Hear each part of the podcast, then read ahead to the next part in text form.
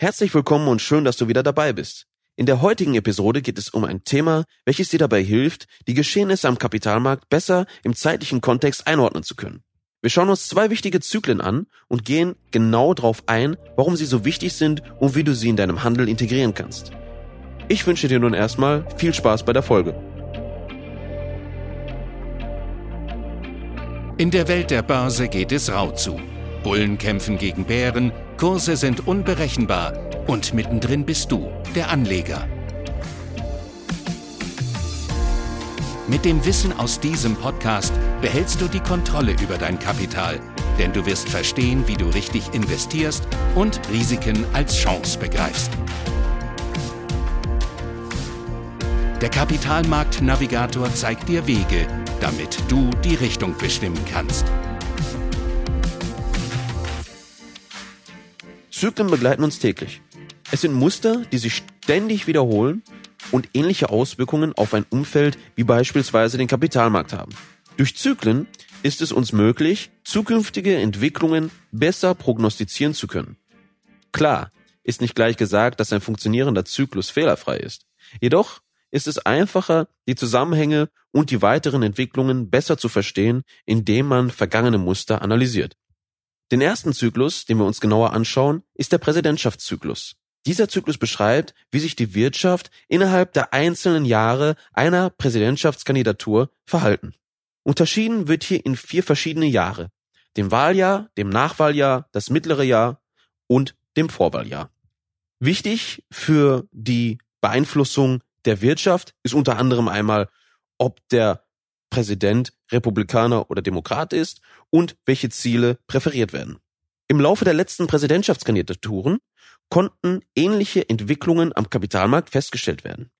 In der Regel geht man davon aus, dass das Wahljahr stark ausfällt, das Nachwahljahr und das mittlere Jahr in der Regel schwach und das Vorwahljahr sehr stark. Die Gründe dafür sind sehr vielschichtig.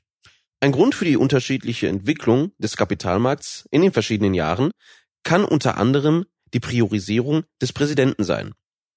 Während in den ersten Jahren noch vordergründig daran gearbeitet wird, die Interessen der Wähler zu stützen, wird in den letzten beiden Jahren des Zyklus daran gearbeitet, die Wirtschaft nach vorne zu bringen. Der Vorteil, der dabei natürlich entsteht, ist, dass eine stabile wirtschaftliche Lage und wenig finanzielle Probleme innerhalb der Gesellschaft die Bevölkerung zur Wiederwahl des Präsidenten animieren.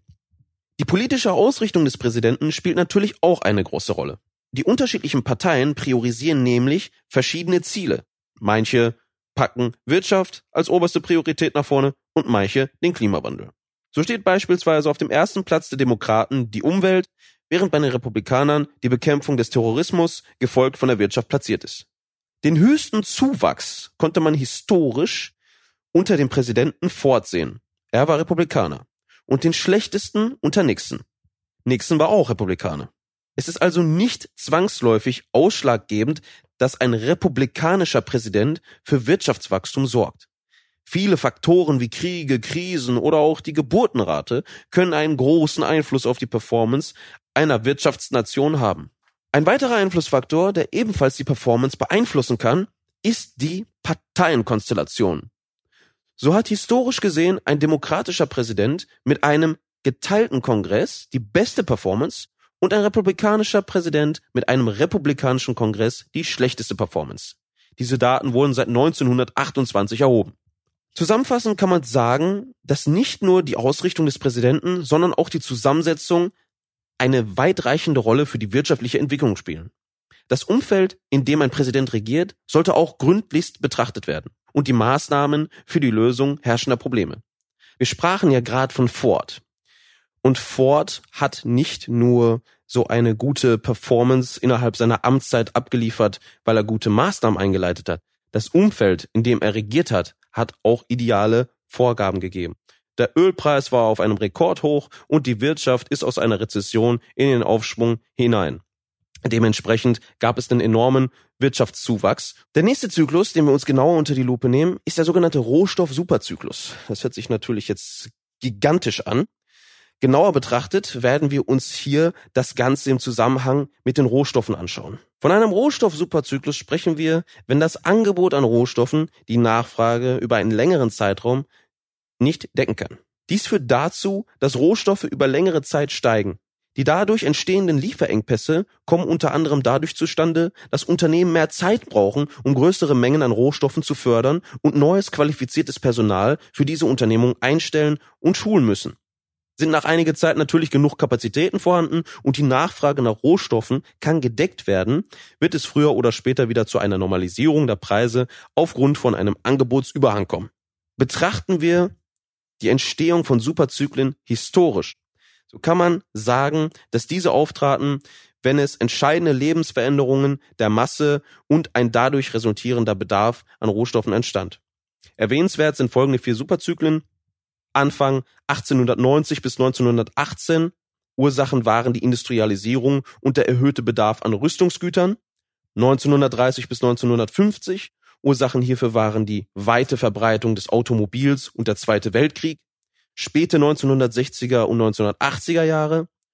Ursachen waren Konflikte im Nahen Osten und dem Gut Rohöl. Und der jüngste Rohstoffzyklus ist der Eintritt Chinas in die WHO. Ursache war hier die starke Urbanisierung des Landes und ein Preisanstieg aufgrund erhöhter Nachfrage nach Gütern, wie zum Beispiel Stahl, Kupfer, was natürlich sehr wichtig beim Städtebau ist.